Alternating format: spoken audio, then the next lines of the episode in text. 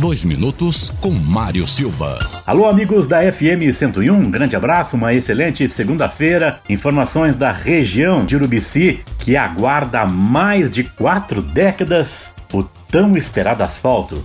E, pelo jeito, vai se tornar realidade.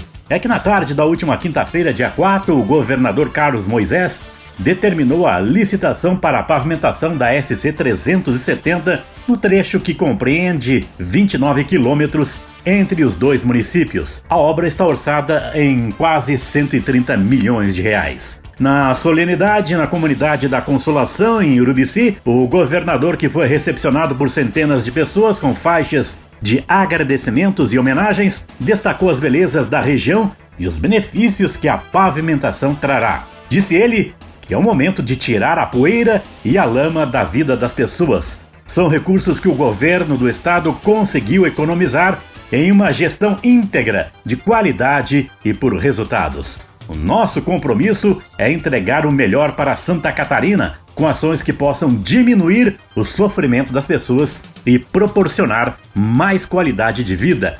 É isso que estamos fazendo, afirmou o governador Carlos Moisés. A gente espera que finalmente a obra saia do papel e do discurso.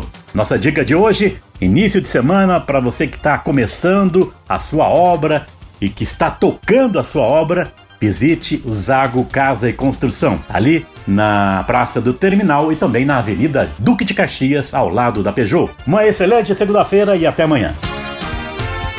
Patrocínio Posto Presidente, atendimento a MPM e loja de conveniências 24 horas. O melhor atendimento.